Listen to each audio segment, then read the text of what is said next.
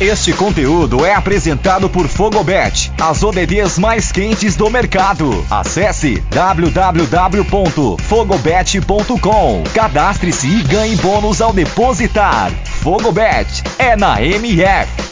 Fala galerinha da MF no Mundo, aqui é o Lele, estamos de volta para falar o que melhor aconteceu nessa repescagem tanto do continente europeu quanto do continente africano. Então, sem perder tempo, já vamos ir para as análises dos classificados, começando pelo velho continente, começando pela partida entre Polônia e Suécia. A Polônia venceu a Suécia de uma forma, ao meu ver, até mais tranquila do que imaginava. A equipe polonesa a seleção polonesa é uma seleção qualificada, mas com a ausência de um treinador que já tinha feito um trabalho é, a médio e longo prazo, que era o Paulo Souza, que hoje é treinador do Flamengo, muitas desconfianças sobre essa, essa seleção polonesa. Porém, uma, uma seleção, um time, enfim, que tenha Lewandowski sempre vai ter uma esperança um pouco mais é, abrangente, referente a objetivos serem bem-sucedidos. E com Lewandowski marcando o gol, inclusive, a Polônia carimba sua vaga para a Copa do Mundo. É a segunda vez que a Polônia vai para a Copa do Mundo, 2018 e agora 2022. Primeira vez que isso acontece nesse século.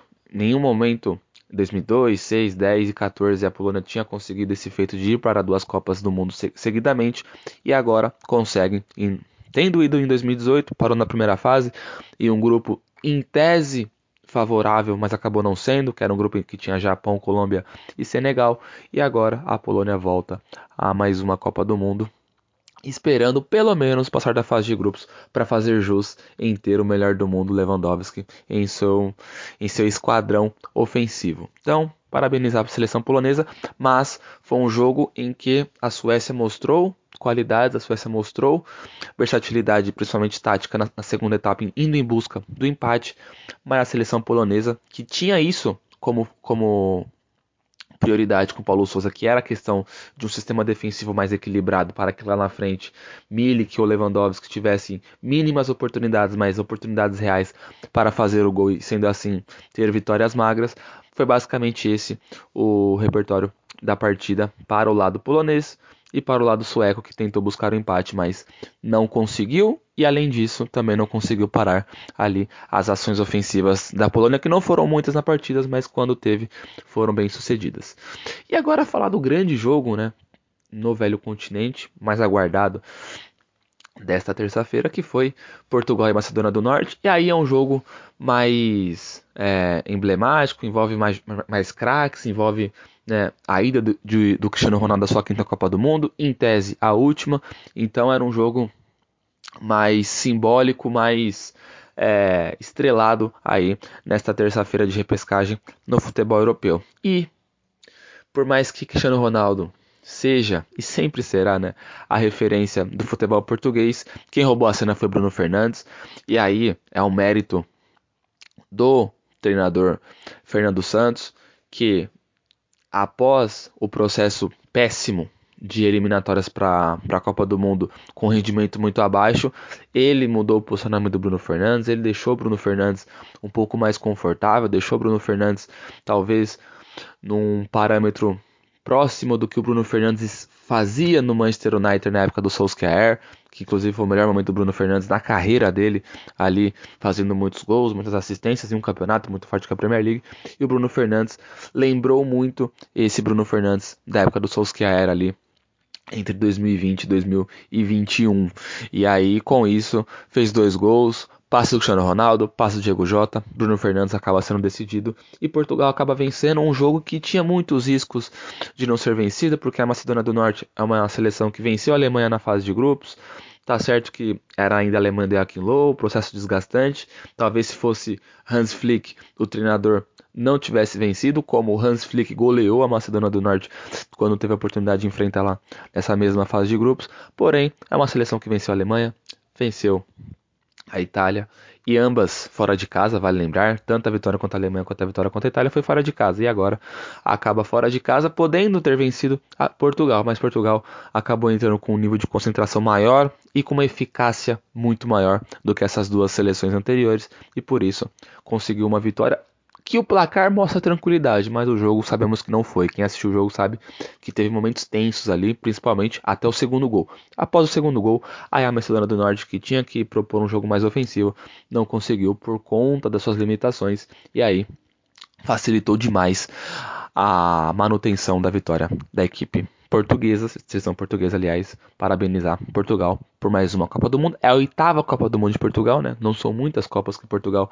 tem em seu currículo, mas Cristiano Ronaldo tem cinco, ou seja, desde que Cristiano Ronaldo se tornou jogador profissional, Portugal não ficou de fora de nenhuma Copa do Mundo. Lembrando que 2014 e 2022, né, agora Portugal foi através da repescagem com o Cristiano Ronaldo sendo decisivo. Em 2014, né, na repescagem para 2014, mais decisivo, fazendo gol na ida e na volta, e agora participando de uma assistência para o primeiro gol. Então, parabenizar aí o Cristiano Ronaldo, que irá sim disputar a Copa do Mundo no Catar. E agora, para encerrar, galerinha, vamos falar da repescagem africana, que ao meu ver é tão importante quanto a repescagem europeia, porque envolve seleções tradicionais e envolve é, craques, aí principalmente no futebol inglês, enfim, futebol espanhol, e também envolveu algumas surpresas. E agora vamos analisar aqui. Primeiramente, Tunísia e Mali. Tunísia acaba se classificando. Tunísia é uma seleção que é extremamente tradicional, vencedora de Copa das Nações Africanas. É uma seleção que lembra muito o estilo de jogo marroquino, o estilo de jogo argelino, o estilo de jogo um pouco mais solto, não tão preso como vem sendo é, a, a tônica das seleções africanas, que tinha como estereótipo a ofensividade. Não está acontecendo mais isso. E a Tunísia acaba eliminando o Mali de uma forma tranquila e garantindo sua vaga para a Copa do Mundo. Um outro jogo né, que chamou atenção foi o jogo do Marrocos.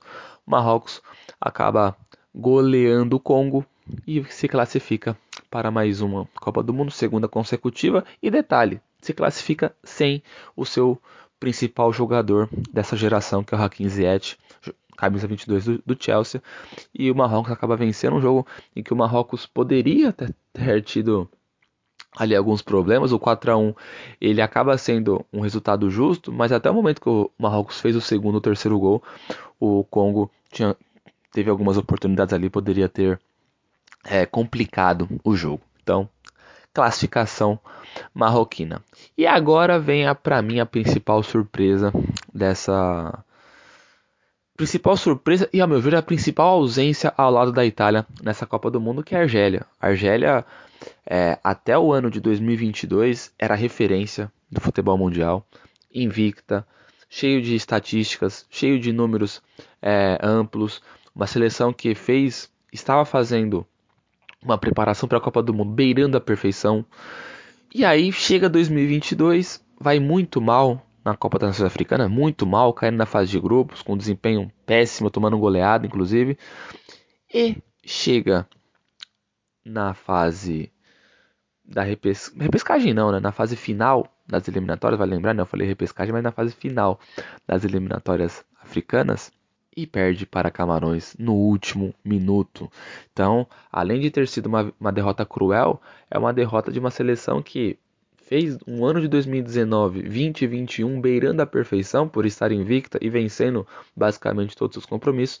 E aí no ano decisivo, por uma instabilidade, acaba tanto fazendo uma Copa das Nações Africanas péssima, histórica negativamente, e também acaba sendo eliminada de forma surpreendente. A surpresa não é pelo nível de Camarões, é uma, uma, uma, boa seleção. A surpresa é o fato da Argélia, por ter uma equipe, ao meu ver, a segunda melhor equipe africana, ao lado do Senegal, ficar de fora. Falando em Senegal, Senegal e Egito, o grande jogo aí da fase final da, das eliminatórias é, africanas. E aí, vitória de Senegal, vitória nos pênaltis. Para quem diz que o raio não cai nas vezes no meu lugar, Senegal elimina Egito, elimina. Quer dizer, é campeã em cima do Egito e elimina a seleção egípcia. Impressionante porque o jogo mostrou muito o porquê Senegal é a melhor equipe. Senegal foi, foi mais contundente. Senegal mostrou uma força defensiva muito grande, principalmente na segunda etapa, com o Egito tentando buscar o um empate. Então, essa partida de Senegal e Egito, ao meu ver, ela exemplificou muito quem merecia estar na Copa do Mundo. Já que o regulamento não favoreceu para que as duas fossem e o embate decidia uma vaga, eu vejo que o jogo de volta entre Senegal e Egito mostrou muito quem deveria ir, porque é uma seleção mais equilibrada. Egito fica muito na questão do Salah, mas se você olha o sistema defensivo egípcio, é um bom sistema defensivo, mas você olha o sistema defensivo do, do Senegal, ele, ele não é só melhor no nome, ele é melhor em execução. É uma seleção mais equilibrada e equilíbrio sempre favorece às vezes em confrontos de ida e volta. E uma seleção mais equilibrada muitas vezes predominou isso. Jogo, jogo único é mais complicado, você adversidades pode complicar mais. Mas um jogo de ida e volta é muito difícil, uma seleção tão equilibrada como o Senegal ser derrotada em seu continente.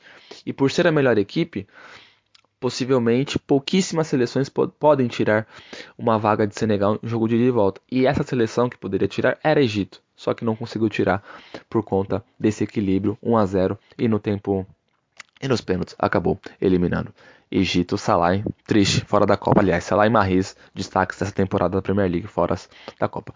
E para terminar, não é tão uma surpresa assim, mas acaba sendo um ponto a se falar, que é a eliminação da Nigéria. A Nigéria é uma seleção que não fez uma boa preparação, com muitas oscilações, quase que nem chega nessa fase é, final da, da, das eliminatórias para a Copa do Mundo pelo lado africano mas enfrentou uma seleção que também não faz, não fez uma, uma preparação também confiante e tão eficaz assim que foi a seleção ganesa. Então era, é, era, era uma disputa de que quem se classificasse seria justo e quem não se classificasse também seria a normal. E aí acabou nesse mesmo inteirinho mesmo a seleção ganesa eliminando a seleção nigeriana. Vale lembrar que a seleção de Gana passa por uma reformulação e dentro dessa reformulação o estilo de jogo, enfim, conceitos acaba sendo um pouco mais complicados de serem executados, enquanto a Nigéria também passa por um processo parecido, só que com um pouco mais de contundência de nomes, nomes mais conhecidos, principalmente do futebol inglês e na parte ofensiva. Mas, como falei da questão do Senegal, Nigéria, a seleção nigeriana é uma seleção desequilibrada, um ataque muito bom e uma defesa frágil. Gana não tem nenhum ataque muito bom, mas também não tem uma defesa frágil. Uma seleção mais equilibrada. E dentro do equilíbrio acabou prevalecendo a vitória ganesa. Mas é isso, pessoal. Espero que tenham gostado aí do resumão da repescagem europeia e da fase final das eliminatórias africanas, né? Falei repescagem africana, mas não é. É fase final das eliminatórias africanas. E agora conhecemos aí os representantes, tanto europeu quanto os africanos, os últimos, né?